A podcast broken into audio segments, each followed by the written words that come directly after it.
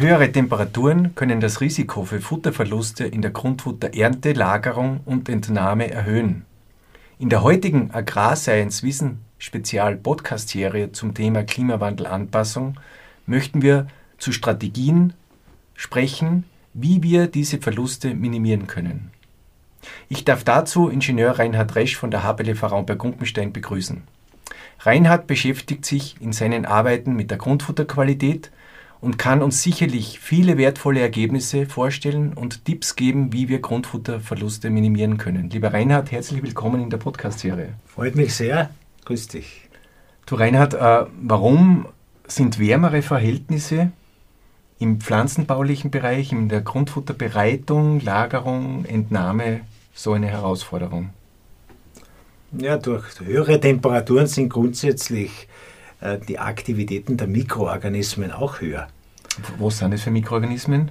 Das sind verschiedene Bakterienstämme, aber auch Hefepilze und, mhm. und Schimmelpilze, okay. die durchaus, äh, wenn die Temperaturen höher werden, sich in, in ihrer Zusammensetzung äh, verändern können. Also das bevorzugt also andere, andere Bakterien zum Beispiel, die dann problematisch sein können.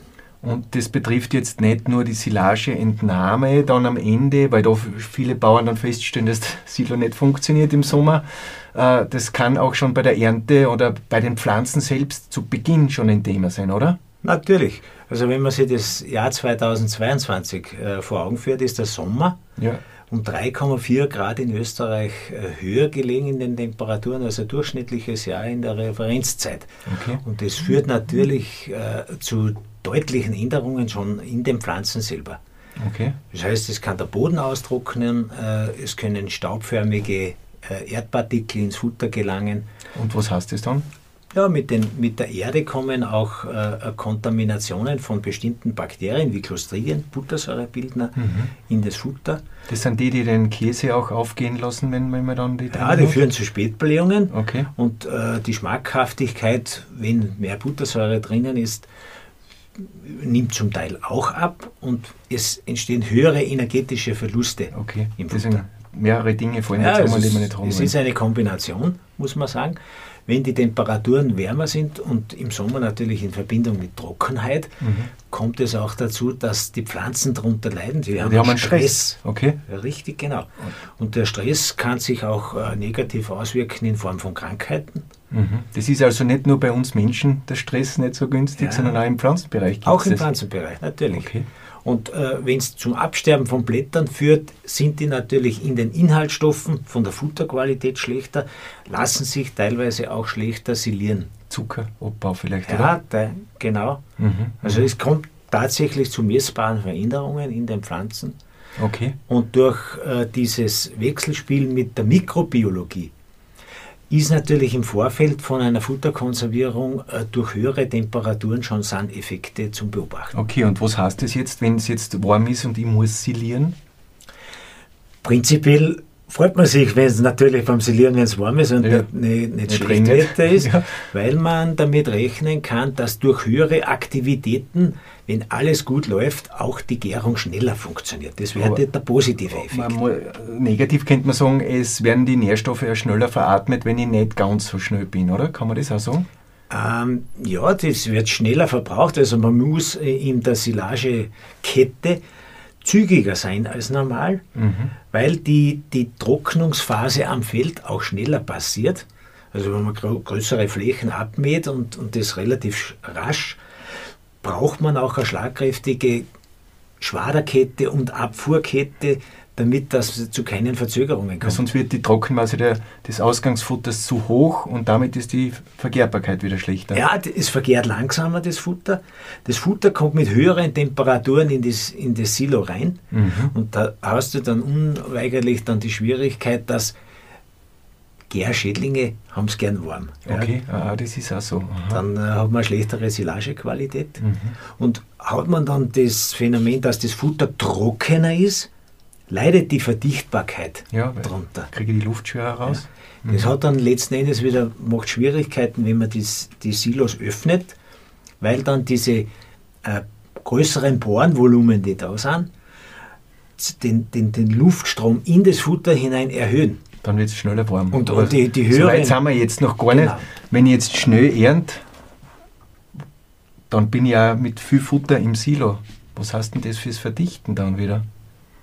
Das heißt natürlich, ich brauche äh, gutes Gerät und äh, richtige Technik auch, okay. um das Futter richtig verteilen zu können auf, auf dem Fahrsilo, auf dem Flachsilo.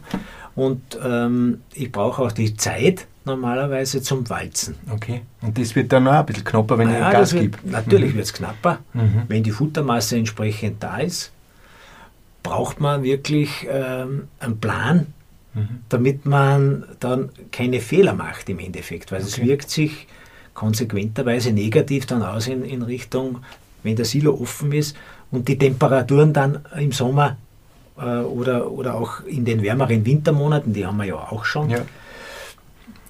dann in einem, in einem schnelleren Verderb, in einer Nacherwärmung dann zeigt. Okay.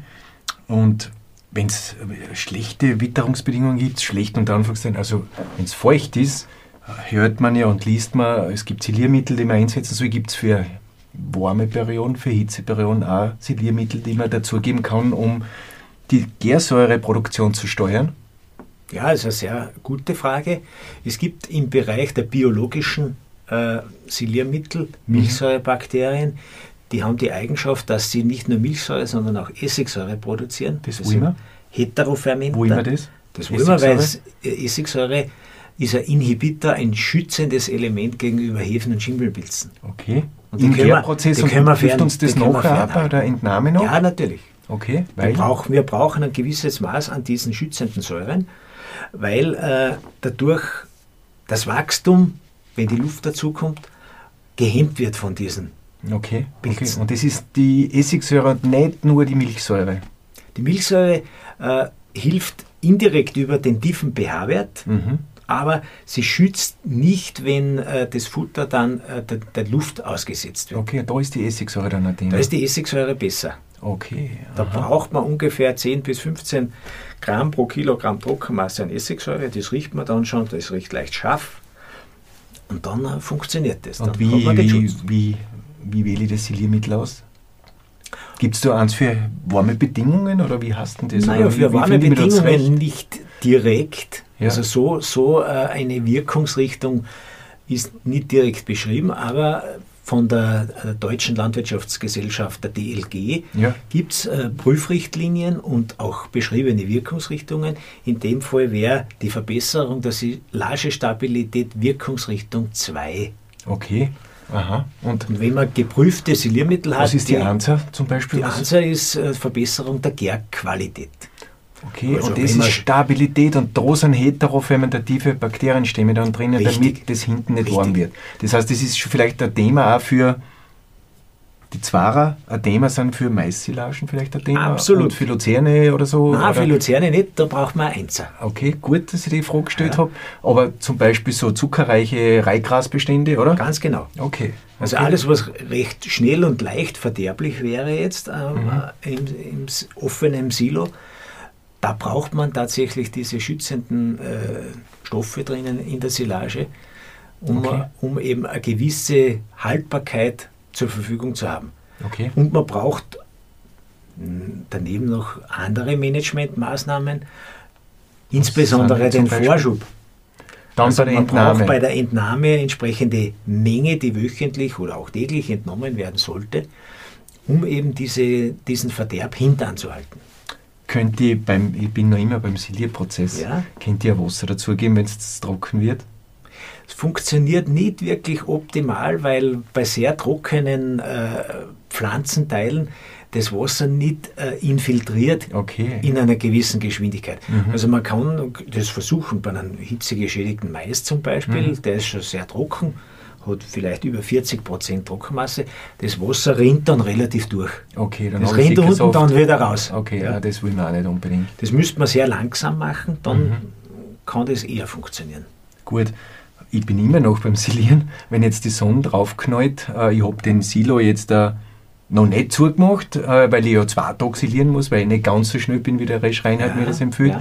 Ist das super? Ah, das ist nicht super. Okay. Also so, solange diese hochaktive Wärme da ist, auch in der Nacht bei tropischen Temperaturen über 20, über 20 Grad. Über 30 Grad, oder? Ja, über 20 Grad ist eine Tropennacht. Oh, eine Tropennacht, okay. Ja. Und der Tropentag ist 30 ist über 30 Grad. Grad. Okay. Und wärmeres Futter ist natürlich prädestiniert dann für Gärschädlinge, mhm. wie die Clostridien. Okay. Die haben Temperaturoptima um die 35 bis 38 Grad. Ah, da vermehren sie sich richtig. Ja, da gut. vermehren sie sich. Deswegen sind äh, alle Phasen, wo das Futter solche Temperaturen deutlich über 30 Grad erreicht, Risiko. müssen wir aus diesem äh, Gesichtspunkt eigentlich negativ bewerten. Das ist ein gewisses Risiko. Also sauber arbeiten ist die Basis, dass das nicht entgleitet dann. Ja. Weil du vorher vom Staub geredet hast und so. Ja, und da sind ja die drinnen. Also erdfreie Ernte wäre äh, eine, eine Grundvoraussetzung. Beim Schwaden nicht ganz so tief einstellen, oder? Ja, alle äh, Geräte von der Höhe, von der Arbeitshöhe. Beim Mähen schon. Ja, ja. Sieben Zentimeter braucht man Mindesthöhe, mhm. damit mhm. es erdfrei oder auch Wirtschaftsdüngerreste nicht in, in das Futter gelangen. Da können auch Clostridien drinnen sein. Okay, und beim Mais gibt es auch Clostridien? Beim Mais gibt es keine Clostridien. Nicht? Nein, in der Regel nicht. Das muss wirklich schon ein Unfall sein, dass, okay. dass ein Hochwasser durch einen Maisbestand durch ist und, und diese Schlemme aus dem, aus dem Boden dann an den Pflanzen haften. Dann kann dort auch Buttersäuregärung passieren, aber in der Regel hat man beim Mais diese Art der, der okay. Problemstellung nicht. Sehr wohl aber die leichte Verderblichkeit. Ja, jetzt kommen wir schon langsam eh schon zum, zu, jetzt, jetzt gärt das Futter, oder? Ein paar Wochen. Was kann man da sagen, wenn es warm ist? Ist das ein Vorteil, ein Nachteil oder wurscht? Eine gewisse Grundwärme hat man durch einen Silierprozess immer.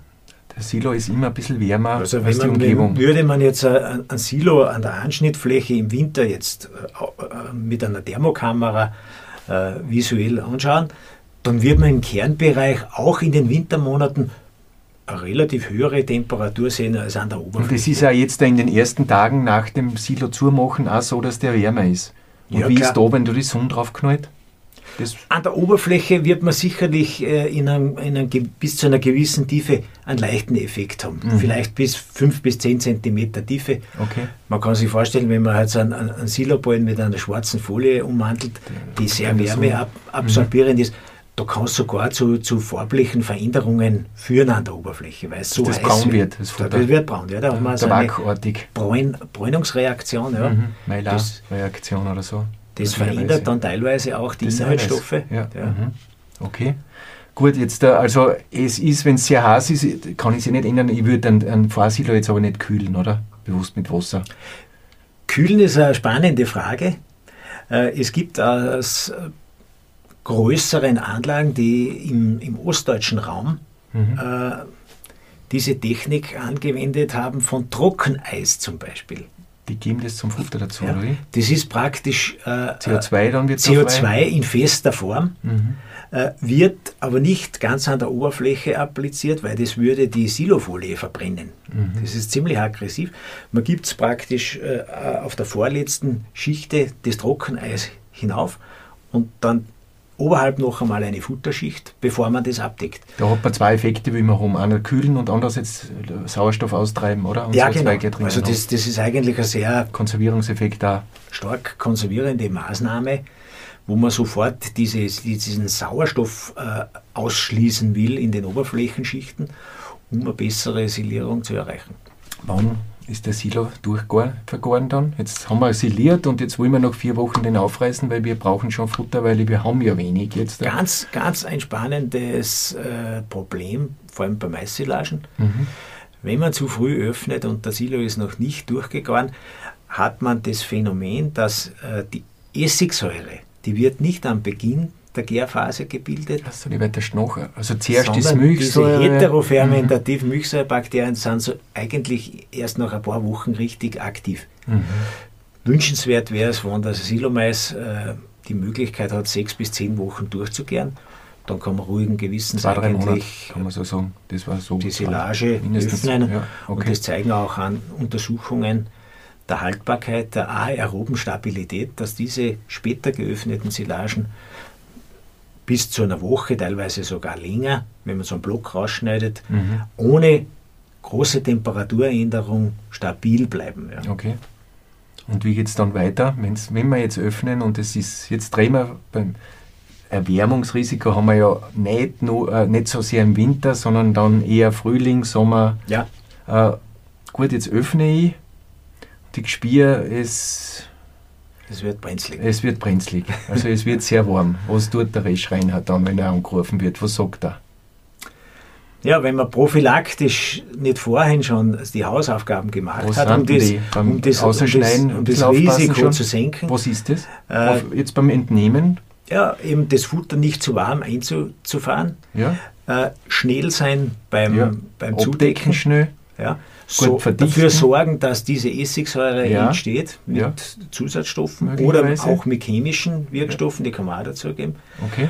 Ähm, wenn man, das, wenn man diese möglich Möglichkeiten auch inklusive Verdichtung nicht alle hingekriegt hat und vielleicht auch noch sich zu lange Zeit gelassen hat beim luftdichten Abdecken, dann hat man eben Mikroorganismen drinnen wie Hefepilze, mhm.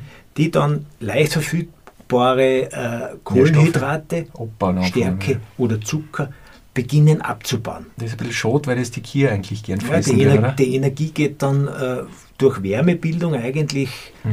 vielfach zum Teil verloren, mhm. muss man absolut sagen. Und äh, das kann auch schon dann ein gewisses Problem sein, wenn man solche Futtermittel verfüttert, weil sie futterhygienisch dann schon mit Keimen belastet sind, die man wahrscheinlich nicht unbedingt drinnen haben möchte.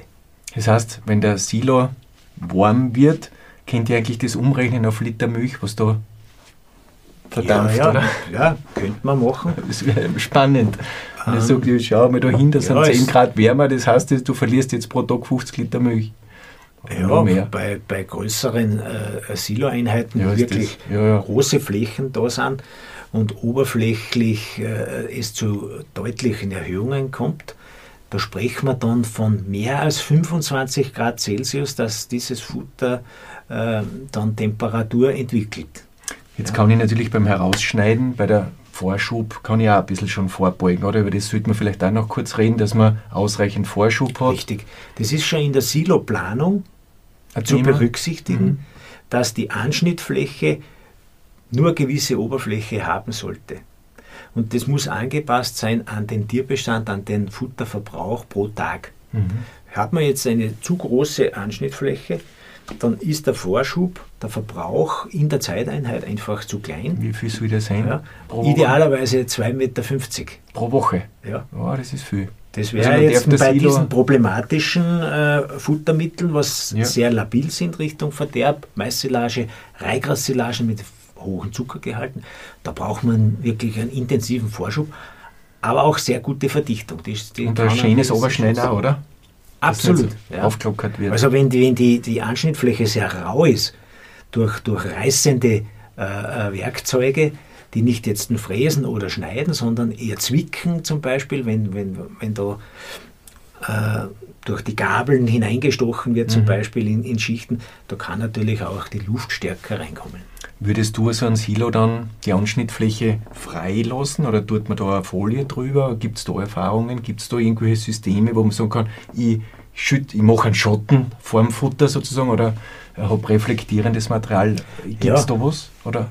Man sollte eigentlich, wenn es baulich möglich wäre und auch vom Management her, die Entnahmestelle eher auf der windgeschützten, schattenseitigen Lage mhm. äh, sich äh, zure zurechtlegen, ja. mhm. wo jetzt äh, der Wind die Oberfläche nicht recht austrocknet, mhm. weil da ist die Säure, die Essigsäure ist dann flüchtig, flüchtige die, die, die verschwindet. Ja. Und auf der anderen Seite ähm, fehlt uns durch, durch, den, äh, durch die, die Sonne, äh, wird auch natürlich äh, die, die Stabilität herabgesetzt durch die, die, durch die Wärme. Man könnte schon vielleicht auch reflektierendes Material da mal probieren, drüber überlegen über die Anschnittfläche. Ja, da gibt es unterschiedliche Erfahrungen. Okay. Also manche äh, schwören darauf, dass sie die Folie jetzt im, an der Anschnittfläche runtergeben nach der Entnahme mhm. und sagen, auf der Schadseite funktioniert das zum Beispiel recht gut. Aha, aber wenn die Sonne äh, dann drauf hat, hat man, ja, da hat man fast einen Treibhauseffekt Mhm, ja. und, und da ist ein eigenes Mikroklima drinnen, das sehr, sehr feucht ist und, und, und warm ist und dampfig ist.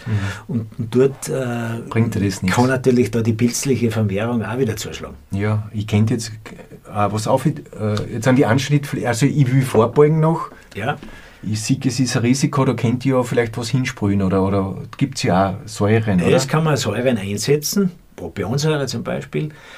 Das ist eine, eine, konzentrierte äh, Säure.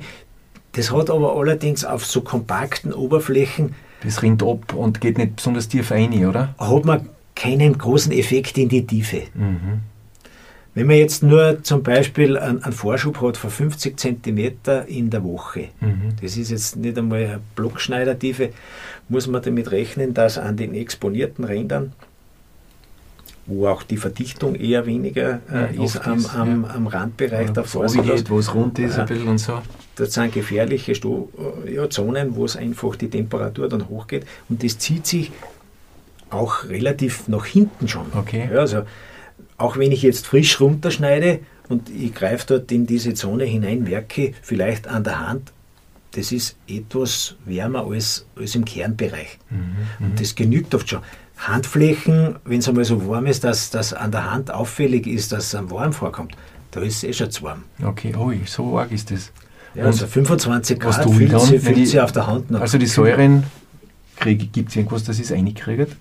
Es gibt Injektor, Mhm. Gerätschaften, die schaffen schon ein paar Zentimeter mit Sprühdruck das äh, zu initiieren. Das ist halt wieder Allerdings, ein neues Gerät wieder kosten, oder? es ist relativ aufwendig und man hat bei einem massiven Verderb und, äh, und solchen Nacherwärmungen nicht einmal mit solchen Möglichkeiten äh, Chance. die Chance, das äh, sozusagen gleich wieder ins, ins Lot zu bringen. Das Und funktioniert wie ist, nicht wie immer. ist das Handling mit der Säure? Naja, da hat man natürlich arbeitstechnische äh, Vorsicht äh, zu gewährleisten, damit man äh, keine Verhitzungen mhm. äh, erfährt. Es sind konzentrierte Stoffe, die eben auch ätzend sein können. Mhm. Da muss man entsprechend aufpassen in der Applikation. Also man sollte sich schon fachlich damit beschäftigen, wie man sowas macht, dass man sie augenmäßig, handmäßig und so weiter schützt. Und sollte ein Austritt sein auf irgendwelche Körperteile, muss man auch Wasser in der Nähe haben, damit man sie eigentlich gleich wieder abwaschen kann, bevor es zu Verletzungen kommt. Gibt es sonst noch da technische Möglichkeiten, wenn es schon warm ist? Ich meine, du hast ja Natürlich. Fälle gehabt, wo ihr Schlauchsilagen in der näheren Umgebung, die, die nicht ganz funktioniert haben, wo du dann beratend tätig warst, was ich weiß, Ja. äh, die hochgegangen sind, also die sind so richtig warm waren. Was tut man da dann? Da kann man nur das Instrument der Umsilierung Okay, ins, Auge, ins Auge fassen. Das heißt, man, das ist der massivste Eingriff äh, Der teuerste. in, in einer System. solchen akuten Verderbssituation. Man muss nach Entfernung der erwärmten, erhitzten Zonen, die muss man tatsächlich dann weggeben. Also kübeln, kompostieren. Die muss man weggeben. Das ist futterhygienisch natürlich dann nicht mehr in Ordnung. Das ist eigentlich verdorben. Mhm. Gehört nicht mehr äh, äh, den Nutztieren äh, vorgelegt. Mhm. Mhm. Wenn die weg sind, diese, diese erhitzten äh, Futterzonen, dann gehören die Oberflächen bis zu der Zone, wo, wo es in Ordnung ist von der Temperatur, abgetragen, Mhm. mit Säure versetzt in ein neues Silo äh, umsiliert. Okay, puh. Mhm. Es ist sehr massive Arbeit, also man muss den ganzen Silo dann in der Regel abdecken, dieses Futter entfernen, mit Säure versetzen, umsilieren und kleine Anschnittflächen dort auf diesem umsilierten Material, das säurekonserviert ist, äh, sozusagen äh, schaffen. Mhm. Den alt, das alte Futter, das jetzt im sicheren Bereich ist, ja, von, der, von Ja. der Stabilität her, Mhm. das macht man komplett luftdicht wieder zu Okay, okay. Und füttert dann den umsilierten problematischen Bereich in den nächsten paar Wochen äh, mit hohen Vorschubraten so schnell wie möglich weg. Okay, okay. Erst wenn das äh, weg ist, das ist riskante Futter, sage ich jetzt einmal, dann kann man wieder an das übrige Futter aus dem, aus dem Vorsilo, das man dann wieder stillgelegt hat, sozusagen, die mache ich dann wieder auf und fange dann wieder zu füttern an. okay. Gibt es sonst noch welche Dinge, die man machen kann? Naja, man könnte den Nachbar vielleicht fragen, ob er, ob er bevor, er, bevor er jetzt einen neuen Silo aufmacht, also, dass man äh, eine Nachbarschaftshilfe sozusagen äh, äh, anbietet, indem er beim Vorschub erhöhen mithilft. Okay. Ja. Da füttert man gemeinsam dann von einem gemeinsamen Silo raus, in der Hoffnung, dass eben der dann die Stabilität bewahrt. Jetzt äh, zum Schluss, äh, es gibt ja in Zukunft vielleicht auch mehr Hirsesilagen oder solche ja. äh, pflanzenbaulichen Maßnahmen, wo man einfach trockenheitsresistentere Pflanzen einsetzt. Äh, wie sind die Innersilierbarkeit? im, im Nacherwärmungsrisiko. Ihr habt euch ja da ja. in Versuchen auch einiges angeschaut. Ja, wir haben Sorghum, also Hirse, äh, verschiedene Sorten äh, geprüft, äh, geprüft. Wir haben das siliert. Prinzipiell silieren die ähnlich gut wie eine Maissilage. Wie eine Maissilage. Okay. Nacherwärmungsrisiko? Nacherwärmungsrisiko ähm, ist durchaus ähnlich, okay. möchte man sagen. Mhm. Es ist dort auch Stärke enthalten, vielleicht etwas weniger, äh, weil die, diese Pflanzen auch weniger Energie, im Endeffekt haben als mhm. der, der Wasserreicher und weniger Stärke, ja. genau. Aber von, von, der, von der Art der Pflanze her ist es relativ mhm. eine Ähnlichkeit da. Also man muss sich auch mit äh, bei diesen Pflanzen mit gewissem Risiko äh, ja. Auseinandersetzen, wo diese Stärke da ist. Man darf nicht glauben, dass das jetzt alles äh, perfekt funktioniert. Ist, ist beim, Gibt es beim Heu, beim Heuprozess bei unter Hitzeperioden auch irgendwas zu beachten oder ist es beim Heu eher nicht so, dass du sagst, das, da freuen wir uns eher, wenn es sehr heiß ist? Und beim Heu hast du eigentlich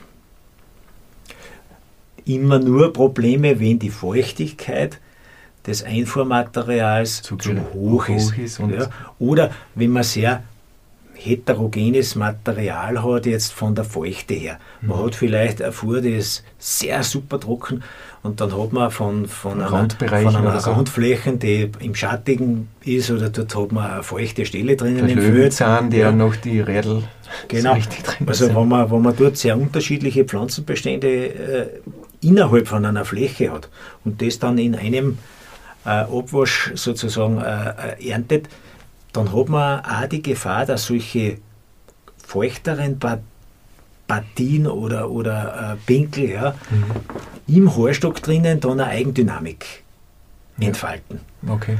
Ähm, und da ist die Frage, wie hoch geht die Temperatur hinauf und wie lange ist diese Feuchtigkeit äh, in dem Heustock drinnen. Mhm. Mhm.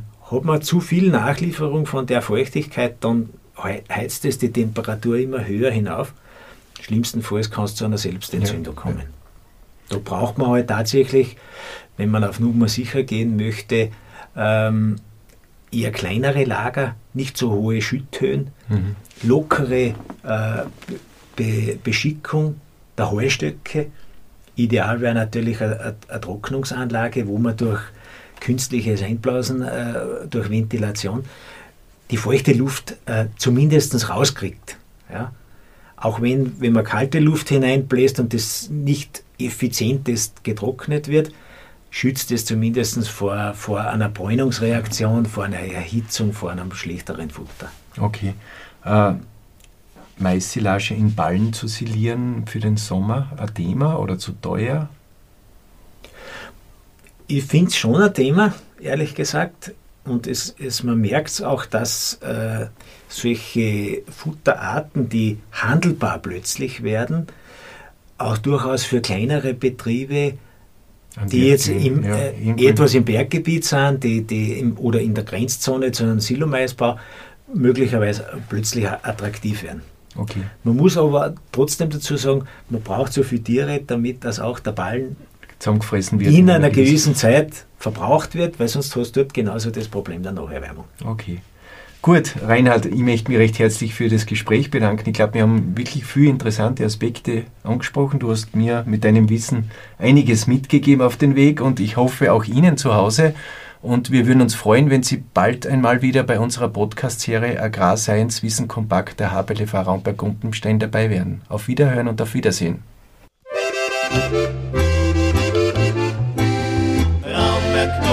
Stein.